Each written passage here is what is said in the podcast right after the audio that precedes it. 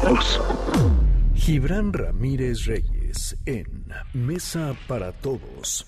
Gibran, qué gusto saludarte, como todos los miércoles en esta Mesa para Todos. ¿Cómo estás? Hola Manuel, pues muy feliz por la aprobación de la reforma del artículo cuarto constitucional, la verdad. ¿Tú estás contento? No, no como Porfirio Muñoz Ledo, ya viste que ayer se enojó en el Pleno de San Lázaro. Se enojó mucho, eh, yo creo que es su papel republicano querer que le hagan caso a sus reservas, Ajá. Pero la voluntad mayoritaria fue votar la reforma como estaba. Yo creo que habría sido sano eh, escuchar la opinión de, de Muñoz Ledo, creo que aportaba, pero creo que el tipo de oposición de Acción Nacional que era total, eh, habría una posibilidad de que se generara una dilación Mm. en una reforma que es prioritaria para el país porque establece el proyecto de Estado y de nación que quiere este gobierno. Muchos decían, vamos que si a un socialismo del siglo XXI, vamos que si a un régimen populista, y ahora está claro en el cuarto constitucional, vamos hacia un sistema que tenga seguridad social universal, bienestar, le llama el presidente, que se trata de cosas muy sencillas, de un piso parejo para todos, que tenga becas, que tenga pensiones, fundamentalmente. Eh, entre otras cosas, además Sí. un, un programa histórico del Partido Comunista, en el caso del salario estudiantil, una vieja propuesta comunista, pero también del Partido Acción Nacional. Tú sabías, Manuel, que cuando se constituyó el, el IMSS, Gómez Morín decía que estaba mal porque iba a dejar a los más pobres atrás y que había que generar un sistema de asistencia universal. Mm, mira. No, Mira. no, no lo registraba como tal. Y los panistas votando en contra, no saben ni de qué se trata su partido. Y ya me alargué con eso.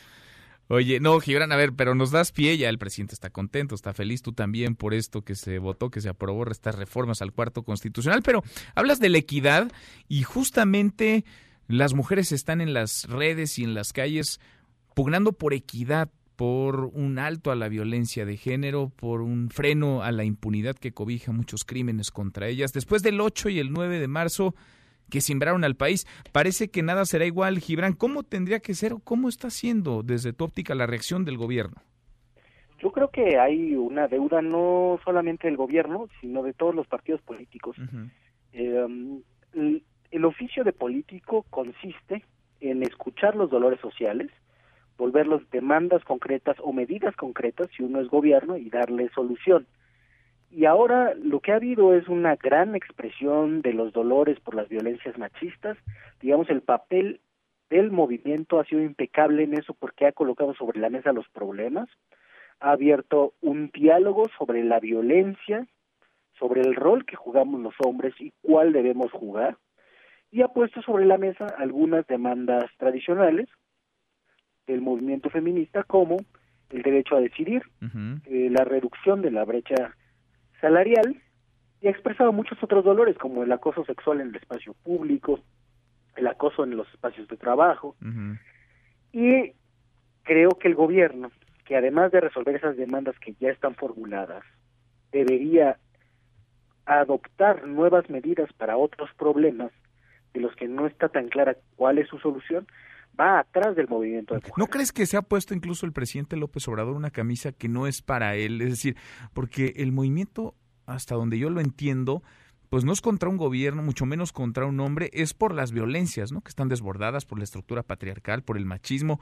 Y el presidente de pronto ha hecho suyos eh, muchos de los reclamos como si fueran un torpedeo de los opositores. Nos decía Olga Sánchez Cordero, la secretaria de Gobernación, el lunes en esta mesa para todos, que hay quienes con oportunismo se han subido a esta ola y que se les podría revertir, se les podría regresar porque no son sus causas. Gibran, ¿tú qué opinas? Claro, yo creo que son los primeros que van a salir atropellados, por ejemplo, los panistas. Esto, digamos, si en algún momento se concibió que el sujeto político revolucionario era el proletariado, si en los 60, después del 68, se pensó que eran los estudiantes, sin duda alguna el sujeto político más relevante en lo que va del siglo XXI es el sujeto político mujer.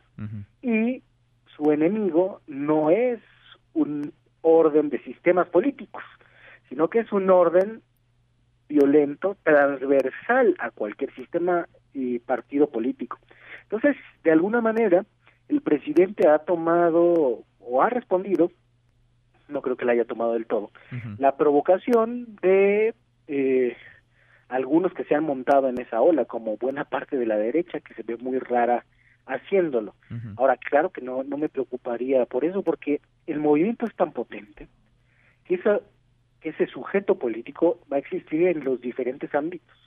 En la empresa, en el PAN mismo, en las familias de los dirigentes panistas, con sus hijas, en las escuelas donde se forman esos cuadros, se están agitando muchos agravios en todos los espacios sociales que van a acabar por revertir o por lo menos por cambiar esas formas de hacer política de quienes ahora se están aprovechando de eso. No, no hay un oportunismo susceptible de triunfar en este, en este caso. Ahora, sí creo que el gobierno debía dar respuestas más claras y que ha habido mucha insensibilidad, por ejemplo, de Alejandro Gertz y sus propuestas. Y creo que si caminamos a un código penal único, tenemos que tener una perspectiva de género muy puntual, no solo en feminicidio, que es obvia, sino en otros delitos que afectan a las mujeres, como el abuso sexual, que no se configura igual hacia mujeres y hacia hombres, o la desaparición forzada, que también tiene un, un elemento distinto en el caso de las mujeres. Eso pensando en las cosas que están más al alcance, que han tocado el debate público. Pero hacen falta otras cosas más finas todavía, como un registro nacional de agresores o como armonizar en las reglas de operación de los programas sociales la perspectiva de género que de hecho ya se ejerce en algunos como jóvenes construyendo el futuro o como sembrando vida. Eso tiene que quedar en blanco y negro y volverse una política de Estado, no, no una demostración de voluntad nada más. Pues a las mujeres, y qué bueno, nadie las para, ya nada las detiene. Gibran, sigamos platicando porque esta ola apenas comienza y nos falta muchísimo por ver y muchísimo que conversar. Gracias como siempre. Gracias a ti, Manuel. Hasta pronto. Hasta muy pronto. Muy buenas tardes. Mesa para todos.